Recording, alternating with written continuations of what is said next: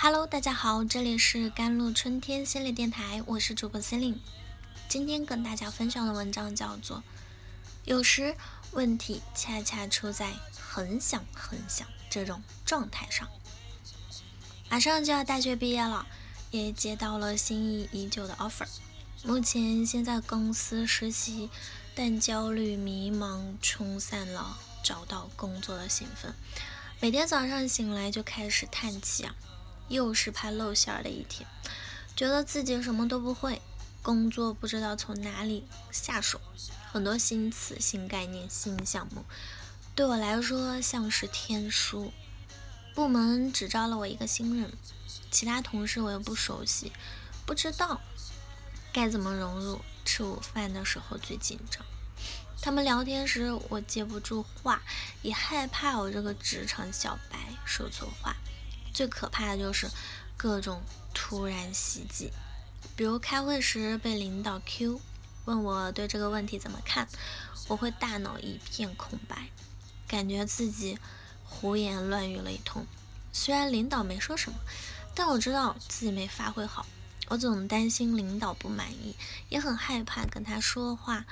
有一次在电梯里遇到领导，只有我们两个人，全程尬聊。我心里盼着赶紧赶紧到啊，恨不得坐的是火箭上楼。我这么焦虑是正常的吗？我能做什么改变一下呢？毕竟这是我的第一份工作，我很想很想把它做好。这个问题一下子带我穿越回到了我的职场萌新岁月啊，那些紧张和无措的味道还是那么熟悉，这种跨越时空的共感。也正说明了一件事：处在职场新人的适应期，焦虑很平常，几乎每个人都会遇到。但同样，我们都会跨越它，应对它。想借这个问题一起梳理一下职场焦虑这件事。不只是职场新人会遇到，换公司、换工作、换职位，只要你人在职场，就逃不开这三种焦虑。第一，能力焦虑。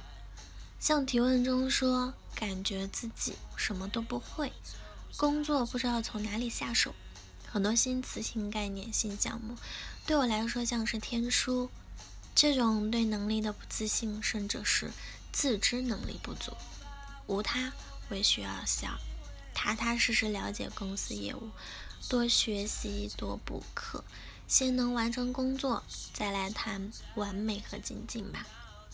但千万不要急躁，或者期待过高。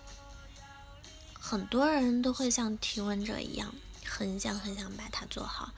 有时问题恰恰就出现在很想很想这种状态上。当你太想做好一件事情，那往往是事情变糟糕的开始。库兹涅茨曲线啊，就是心理学里很著名的那条倒 U 曲线，解释的就是。动机水平和实际表现之间的动态关系，中等的动机水平才是刚刚好，否则过犹不及。很想很想，这种动机水平太高了，反而会增加你的焦虑，影响职场表现。所以适度降低预期，允许自己犯错。要知道，职场新人的犯错成本是最低的。同事、领导对你的宽容度也处在最高峰值的时期，努力工作，但也要放开手脚，大胆尝试。第二，人际焦虑，人际焦虑就需要用些巧劲儿来抚平了。我入职第一家公司后，发现有个同事很厉害啊，跟谁都能畅通无阻的沟通，工作成果也经常被领导表扬。那段时间，他就是我的精神偶像。说来，这还是一种实用的心理学方法。班杜拉的社会学习理论提出过，榜样的示范作用很重要。这个方法也可以迁移到职场。那在同事中找到你一个你认为处事得体的 model，观察他是如何处理人际关系的，他怎么跟领导说话，怎么跟同事对接，怎么安排工作，你都可以模仿学习。也可以先跟你认为较容易接触的一个。同时建立联系，让他带你融入到同事群体。职场新人的人际焦虑，往往是因为要同时应对一群不熟悉的同事，多组人际关系方带来的压力和焦虑啊，肯定难以快速消化。但如果同事群体里有一个跟你更相熟的人，那就是你舒展自己跟同事交往的安全感的基石。第三点就是权威焦虑。要说职场上最致命的焦虑感，绝对来自于领导。毕竟他掌握着你的生杀大权，试用期能否通过，未来升职加薪，他都有很关键的发言权。但也不必把领导看成洪水猛兽，领导是一种权威的象征。面对权威时，每个人都会焦虑。这种焦虑既有身份层级关系的客观原因，也有我们主观上缺少经验导致。所以。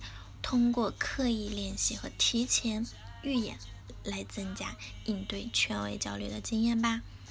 在头脑中预演跟领导沟通的常见的情景，嗯，是开会时被 Q 该怎么说？问题是无法预测的，但逻辑性是可以练习的。领导询问工作进展时怎样应对？平时自己定期回顾总结工作，被提问时就能说的更有条理。当你多次在想象中重复这样的场景，大脑神经就习惯了此类外界刺激的存在，跟领导沟通会逐渐脱敏，焦虑水平自然会降低。能力焦虑、人际焦虑、权威焦虑，像三座大山一样，让人喘不过气。